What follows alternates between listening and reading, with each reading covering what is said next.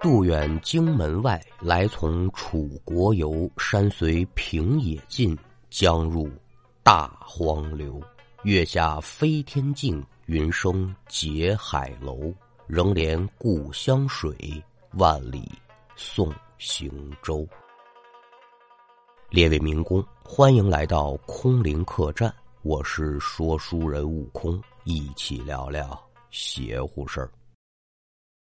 那要听书，您往二零一二年我国南方某地来看。咱们今天要说这一位呢，四十岁出头的年纪，大家伙儿呢都管他叫老陆。说这老陆以何为业呢？头些个年呢，自己在城里干了一小公司，刚开始这生意可得说是不错，挣了不少的钱。但赶上最近这几年呢，市场不大景气。强扎挣着，又干了两年，就不如原来强了。老陆索性一琢磨：我这么赔着钱是干嘛呀？我把这公司啊给关了吧。拢吧拢吧，看看手里还剩多少存下，想着说再干点别的。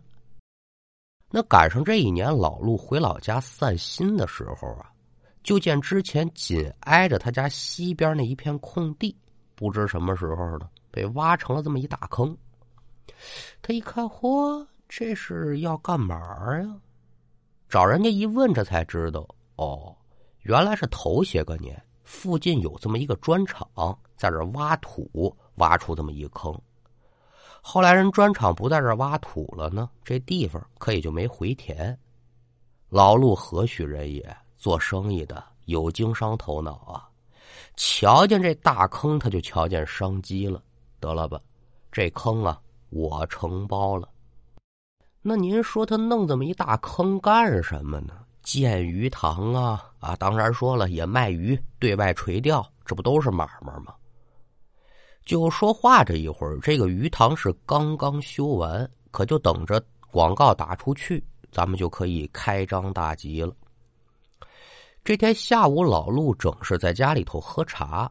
耳听得外边厢是脚步声音响亮，不多时呢，只见自己鱼塘上的一个员工走进来了，说：“老板呐，外面有人找您。”“哦，谁找我呀？”“嗯，不认得，一个老头反正我看他那样子是会点嘛啊，方式吧，方式算算卦的，不认得这个人呢。”找我嘛事啊？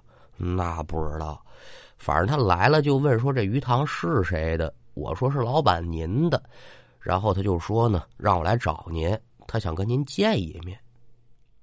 老陆一听，心生疑惑，算卦老头看我这要开业，来蒙钱来了吧？嗨，甭管怎么着，见见他。放下茶盏，跟着员工可就来到了鱼塘，哎，还真瞧见这老头了。六十来岁的年纪儿，一身素色的裤褂见老陆走到自己身前，可也就是开门见山，没客套，说：“你就是老板呢？啊，那错不了啊！您什么事儿？这鱼塘啊，屋西侧象记鱼塘，你明白吗？白虎开口显凶相啊！不是啥啥意思？没听明白。”我的意思就是说，你这鱼塘修在这儿与你不利，我劝你啊，赶紧把这鱼塘填了，另选他处吧。咱抛开前半句啊，到底啥意思，咱就不提了。就咱后面人给你一解释，太简单不过了。你在这干鱼塘，你不光说挣不着钱，鱼你可能还有点坏处。老陆打根儿起，他也没相信这老头啊，自然是不能当回事儿啊。怎么呢？在他看来啊，但凡是高人会点嘛的，都得等着人去请。你自动自脚上了门了，那就俩字儿骗子。哎，跟我当初想的果不其然是一样的，你就来蒙钱花了。心里有这份想法，那就简单了。咱别说是冷嘲热讽吧，但这话也是西北风掺沙子，连呲的带打呀。最后草草的把这老头可就给打发走了。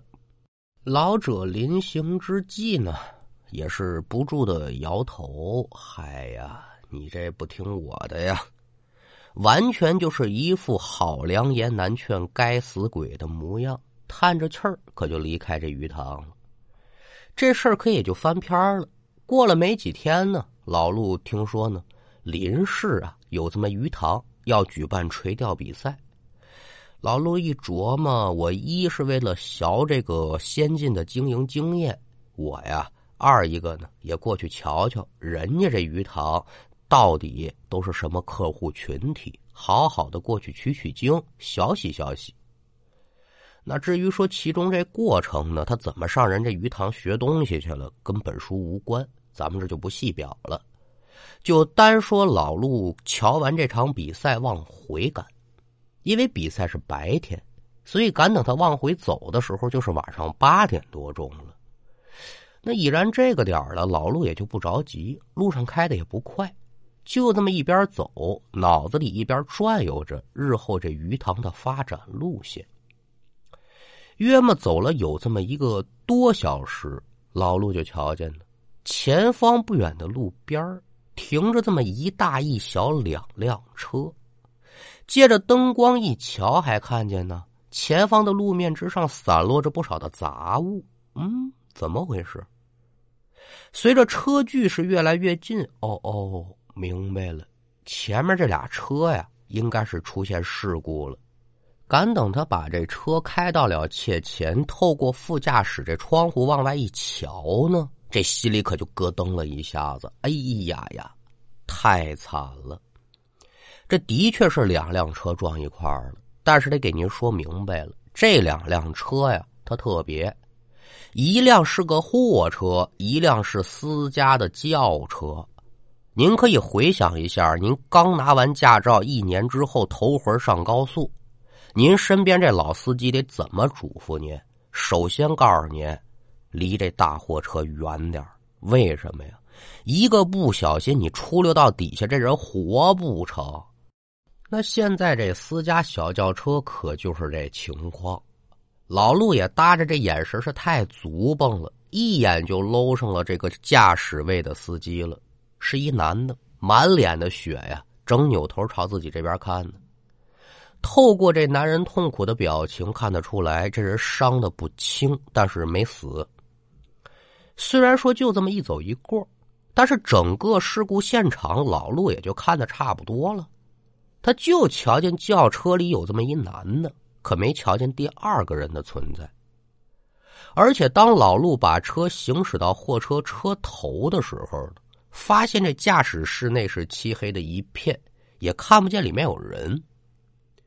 那照眼前这情形来看的话，这事儿他就蹊跷。追尾事故没错，但责任方按理说应该是追尾方。那这大货车司机他干嘛跑啊？蹊跷他就在这儿。这么看起来呀，指不定这大货车有什么毛病呢。不然你有理，你干嘛逃呢？反正咱也就别说是谁的问题了，你不能眼睁睁瞧着这轿车司机如此的惨状吧？老陆是个热心肠，可就把车停在这货车前头了。赶等这边下来，跑到后车驾驶门前的时候啊，老陆看见车里这男人呢，依旧是保持刚才那个姿势。一见老陆过来了，这男人连忙是伸出带血的手，一把可就叼住老陆这手腕子了。大哥呀，我求求你，救救救我！奄奄一息那劲头，兄弟，我来这不就是为了救你来的吗？你坚持住，我这就打幺二零。这男的呢，可也没说别的，还是重复刚才那句话，说：“救救我，我不想死啊！”这个您都能理解，求生欲嘛。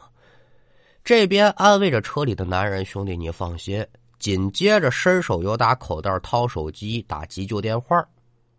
可正准备拨号的时候啊，这老陆突然瞧见有这么一辆警车，又打自己身边开过去了。老陆一瞧这辆车，心里是又惊喜又纳闷您说这话他有点毛病啊？对，自然是有毛病，得给您说清楚了。他惊喜的原因咱们不用多表啊，出车祸了，马上这警察叔叔就来了，这是好事那他为什么纳闷呢？因为这辆警车眼瞧着这出了交通事故，他不停车走了。那你这玩意儿纳闷归纳闷，脚底下步子可不能停啊！人命关天的大事儿啊！电话也顾不得打了，一边白活手，一边就朝前面这警车追，追了得有二十多米啊，才见这警车停下来了，也搭着这不是高速公路啊，是个国道。这警车呢就开始往回倒车。见此情形，老陆这才长出一口气。见警车来到了切前，老陆是几步上前，把住车门，边喘边说：“哎呦呦，警察同志，你们可算是来了。”这车里的警察瞧老陆这般模样，自然得问呢：“哟，您这是怎么了？”老陆心说：“我怎么的了？你们这眼睛干嘛使唤的呀？这么严重的交通事故，瞧不见吗？”那警察同志，这这后面有车追尾了。车里的警察一听，表情可就一怔，跟哪儿哈了？怎么不就就后头吗？车里的警察连忙下来，顺着老陆手指方向，赶忙朝后看。可看罢之后，却心生疑问：“我说，同志啊，这哪儿有交通事故啊？”老陆一听这句话，顿感诧异呀，把身子回正，开口说：“这不就……”哎，这话也就说了小半截儿，自己傻眼了。怎么呢？只见原本停在路边这一大一小两辆车，竟然是凭空消失，就自己那车搁那儿停着呢。警察叔叔一瞧老陆这副模样，可就得开口问了：“我说大哥呀，您这是怎么的了？您说那车祸在哪儿？”呢？您再看这老陆，现在真是不亚如庙里的小鬼是捏呆呆、愣磕磕，可就停在了原地，心内大呼是不可能啊！我刚才明明亲眼瞧见了这出事故，而且我跟那轿车司机，我们两个还对话了，怎么就这么一眨眼的功夫，连着人带着车和这车祸的现场，他都没了呢？缓了足足好大一会儿，老陆这才磕磕绊绊的将刚才自己的所遭所遇讲了一遍。就这么给您说吧，细致到什么程度啊？两辆车的型号，包括那辆私家车的那个牌照号，还有这司机长的模样，老陆都给说出来了。警察同志，我保证我说的都是真话。我一没有精神病，二我不是闲着无聊。我不可能在大马路上给您添这个麻烦，我真没撒谎。这这这，他怎怎么就没了呢？那您琢磨，警察是何等的职业呀？洞察力自然是高的，也瞧得出来，老陆的确不像是撒谎。可赶等老陆把这片话说完之后，这警察的脸上有点变颜变色的，由打口袋拿出这么一支烟。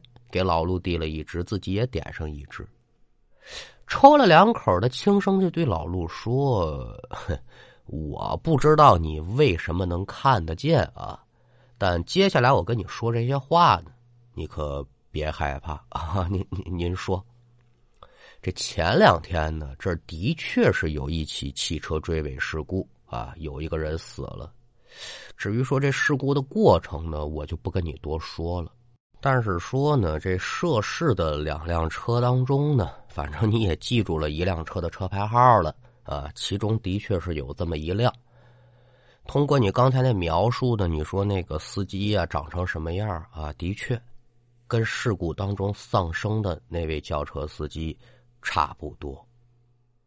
警察这片话说完，老陆这脑子就轰的一下，可就炸了，哈哈哈！两天前的交通事故，今儿让我瞧见了。那，那我瞧见的是什么呀？鬼呗。那至于说为什么没人能解释的清楚这件事，老陆他也不想知道我为什么能瞧见这事儿，心里面可就一个念头：我快快的离开这地方吧。那至于说警察叔叔怎么宽慰老陆，老陆如何的自我调节，这些事儿咱也就不表了。单说半小时之后，老陆是心怀忐忑的往家里头赶。在路上呢，老陆为了缓解心中的恐惧啊，还特意把车里这音乐调的非常大声儿，脑子里尽量别往那上面想，我就但盼着早点回家吧。约么又过了一个多小时，这老陆终于驶上了通往老家的那条乡道。算算时间，再有半小时，我也就到家了。那这会儿来说呢，老陆的状态稍微的缓和了点但那种恐惧带来莫名的压抑感，这玩意儿不是说一时半刻就能散的呀。就感觉这车里憋闷的慌，顺手呢把这车窗就给放下来了。也就在车窗放下来不到两分钟，老陆就听见有打车后传来一阵摩托车的轰鸣，扭头朝后视镜一看呢，就见一辆摩托呀正从后面疾驰而来。因为老陆的车速不快，所以这摩托车呢很快就就追上来了。两辆车错车的时候，老陆明显感觉到这摩托车驶过之后带来这风啊，他下意识的看了一下自己的时速表，这摩托车的时速最少是一百往上了。因为是个下意识的举动，所以对方开快开慢，这也不是老陆关注的点，他就继续往前开。可也就在摩托车超过去刚也就一两秒钟的时间吧，老陆就瞧见呢，前面这摩托车驾驶员突然是身子猛然一挺，还没等他反应过来呢，就见这么一个圆圆的东西，啪的一下就砸在自己车头这引擎盖子上了。因为是惯性原因呢，这东西砸到引擎盖之下，砰的一下又砸在前挡风玻璃，那就这一下。老陆也借着车内的灯看清楚了这东西的庐山真面了。不看不要紧，这一看之下可了不得了。只见这东西不是旁的，是一颗血淋淋的男人头。